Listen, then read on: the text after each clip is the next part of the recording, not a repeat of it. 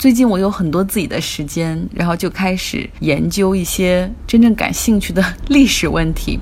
比如巴尔干半岛，借了四本关于巴尔干半岛的书，因为太希望能够弄清楚这个土地上到底发生了什么事情。巴尔干半岛。在二战之后是南斯拉夫，他们最开始也是社会主义阵营中的国家，但是在一九四八年的时候就和苏联决裂，从此走上了一条开放的社会主义，所以经济条件也要好很多，同时也允许社会中的不同声音发声。但是现在呢，我们再看巴尔干半岛，南斯拉夫早已经解体，而分裂出了好多不同的国家：塞尔维亚、克罗地亚、波黑。黑山、科索沃、斯洛文尼亚和马其顿，所以这个地方到底发生了什么？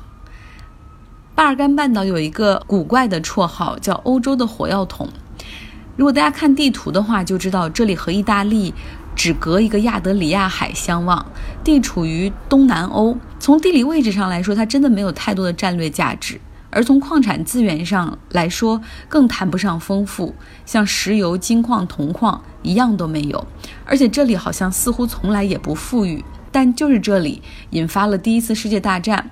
但我觉得纯属巧合，因为是一个塞尔维亚国家主义的狂热分子在萨拉热窝刺杀了奥匈帝国的王储，所以给了。分赃不均的欧洲几大国开干的理由，就这只是一个导火索，而不是大家争夺的关键所在。可巴尔干想一想，它又真的是一个火药桶。至少在二十世纪末、二十一世纪初的二十年里，爆发了多次战争、种族屠杀，数十万人丧生，数百万人沦为难民。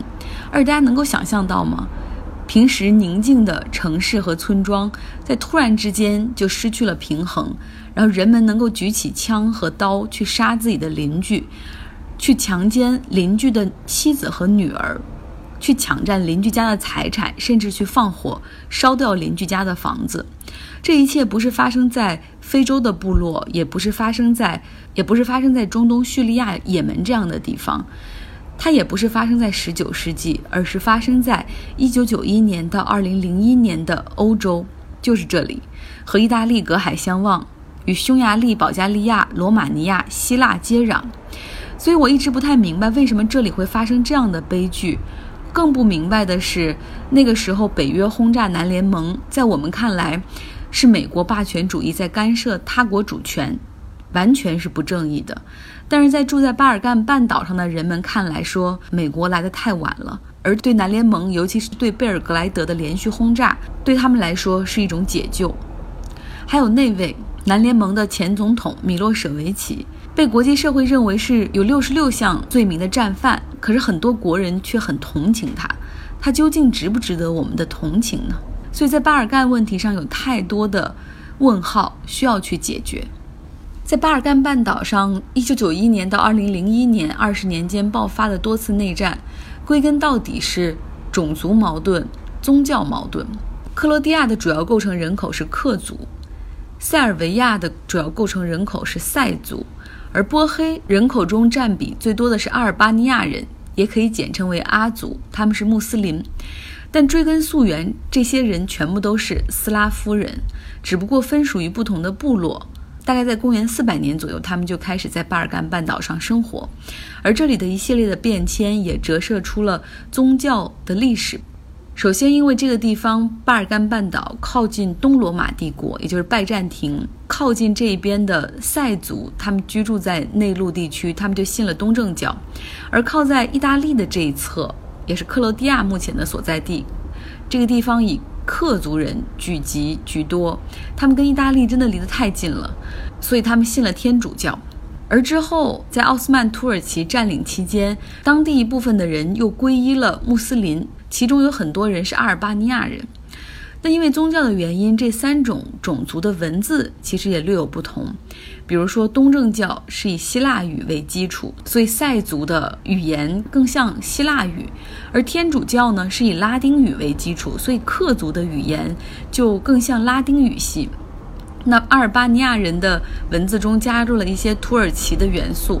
但实际上这三种语言虽然它名字不同，但是发音几乎相似。南斯拉夫解体的一本书里面，作者就开玩笑说，这些语言的差别就是英式英语和美式英语的差别，就是几乎是微乎其微的。那么在巴尔干半岛上，如果按种族来看的话，塞族是第一大人口，他们原本生活的很集中，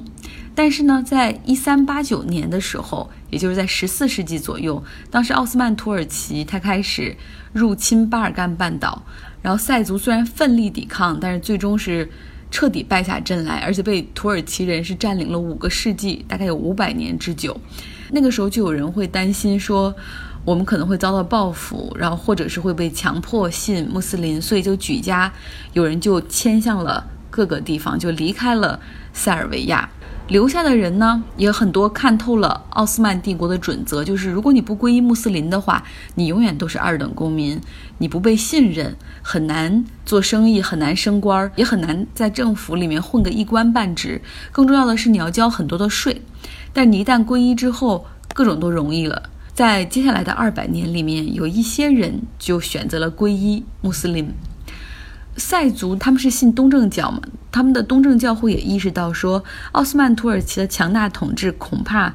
几百年也不会结束。这种判断是对的。他们也担心，终究一日啊。可能土耳其人会强迫所有的塞族都皈依，所以这些东正教会他们就开始私底下派人去欧洲求助，有的去找到了哈布斯堡王朝，也就是奥地利那边，就是说请他们过来帮忙，决定和奥斯曼土耳其决一死战。这个奥匈帝国也愿意，因为他们觉得这也是圣战的一部分嘛，就要把这个塞族从穆斯林的控制中解救出来。在一六八九年的时候，哈布斯堡王朝的军队就南下，当时就到达了巴尔干的心脏科索沃，而当地的一位主教，而是极力的鼓励并且率领当地的塞族和奥地利的军队共同作战，去对抗土耳其，但是败的是一塌糊涂。所以又是担心报复，这位主教又带着大量的塞族人从他们祖先世代居住的科索沃离开，他们开始向哈布斯堡王朝去寻求庇护，最终生活在了克罗地亚的几个城市，然后并且享有一定的自治权。在克罗地亚有那么两三个城市，塞族人是主要人口，但是作为生活在克罗地亚的少数族裔。虽然追根溯源并没有什么太大的差别，塞族人几个世纪来也都担心说，有一天克族可能会强迫他们信天主教，所以那种警惕一直都在。那随后的几个世纪里，奥地利的军团经常和奥斯曼土耳其交战，但总是不占优势。而后呢，拿破仑向东进军的时候，也和土耳其人交手，虽然一度获胜，但是担心这个战线过长，所以他就和土耳其人签了一个和平协议。不愿意去奥斯曼帝国的这个塞族人看到西边的这些人都靠不住，战斗力太差，或者是不屑于去帮他们，然后他们又开始向东去向同样信东正教的俄国求助，希望他们能够出兵。可最终打来打去，俄国人还是和奥斯曼签了一个和平条约，因为他们需要腾出手来要对付一路向东的拿破仑。奥斯曼帝国那个时候已经开始意识到了这些塞族的反抗军真是太恼人了，所以开始屠杀他们，也有很多家庭被迫离开他们世代生活的土地，而这样的压迫也激起了更多的反抗。最终呢，在俄国的帮助下，塞族是成功赶走了土耳其人，结束了奥斯曼土耳其在塞尔维亚五个世纪的统治，他们终于成立了自己的国家——塞尔维亚王国。但是其中呢，因为当时这个奥匈帝国也过来帮忙这个打仗，所以奥匈帝国顺理成章的就占领了波黑这个地方。这也埋下一个引子，就是为什么在一九一四年，奥地利的王储会去萨拉热窝访问？因为萨拉热窝那个时候就是奥匈帝国的领土的一部分，因为它是波黑的首府嘛。而那个时候呢，塞尔维亚被异族。占领了五个世纪之久，然后终于建立了自己的王国。不论在文化上、教育上，还是军队中，整个社会都是那种民族情绪极为高涨。这时候就有一个激进分子，他刺杀了王储，因为他认为奥匈帝国应该把萨拉热窝、把波黑还给塞尔维亚。于是，第一次世界大战就此爆发了。